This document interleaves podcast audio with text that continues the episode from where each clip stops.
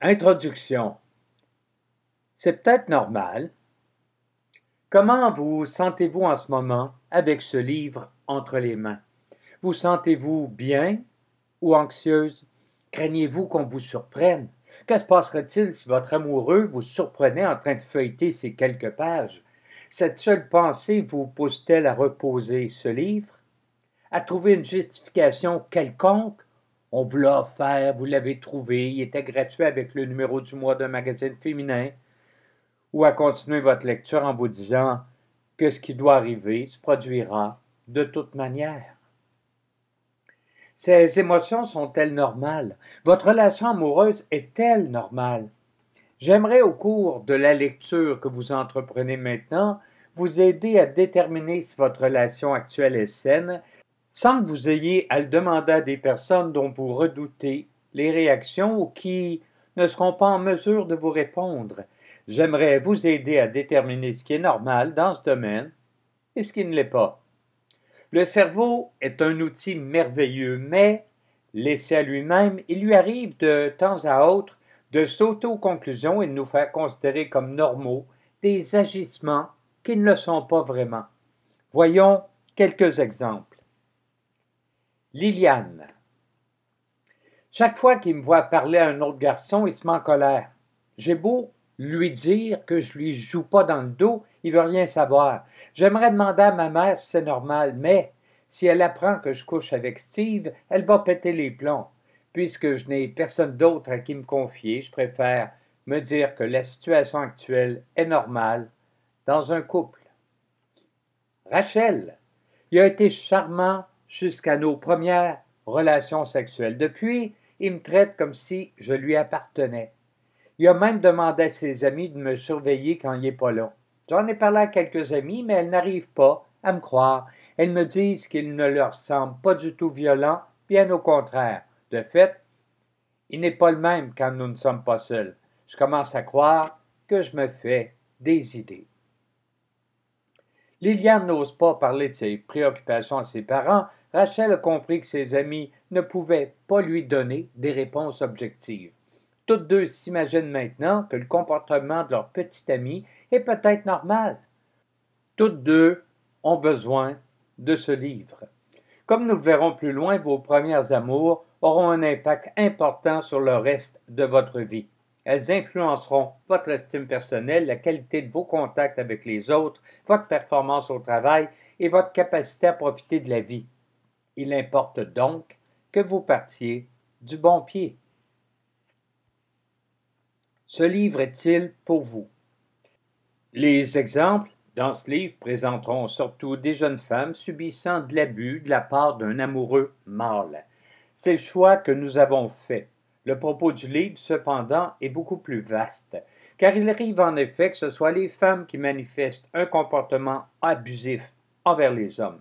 Il arrive aussi que la violence se présente plus tard dans la vie d'une personne. De même, l'abus et la violence ne sont pas l'apanage des relations hétérosexuelles.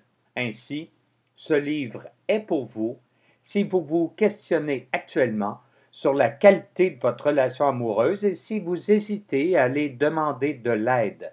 Au sortir de votre lecture, vous pourrez prendre les décisions les mieux adaptées à votre situation.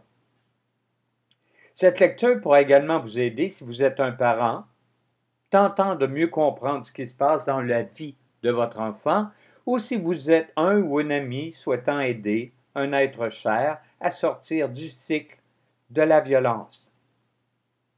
Au chapitre 1, intitulé Une histoire d'amour, nous suivrons le cheminement d'une relation amoureuse. Vous serez ainsi en mesure de déterminer quel type de relation vous vivez actuellement.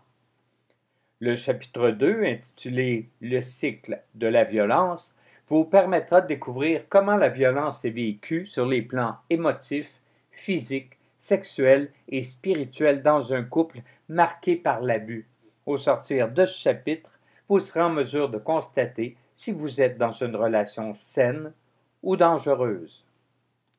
Au chapitre 3, intitulé Oui, mais nous dresserons l'inventaire de toutes les justifications que vous entretenez pour rester d'un couple malgré la violence. ce sera le moment idéal pour faire un grand ménage dans les mythes qui rendent la violence plus supportable. Il est possible, si vous vous rendez compte que vous vivez une relation abusive, que vous vous demandiez pourquoi votre amoureux se comporte de cette manière. Le chapitre 4, intitulé Pourquoi fait-il ça? Traitera justement des avantages que la violence confère souvent à un abuseur. S'il n'y trouvait pas son compte, il se comporterait autrement. Peut-il changer? C'est une question que nous nous poserons au chapitre 5. Certains abuseurs peuvent changer facilement, d'autres plus difficilement, et certains sont carrément irrécupérables. Si votre amoureux est récupérable, nous vous proposerons des pistes d'amélioration. Le chapitre 6 est intitulé La grande décision. Il traitera des moyens d'assurer votre protection si vous décidez de mettre fin à la relation et des sources d'aide à votre disposition.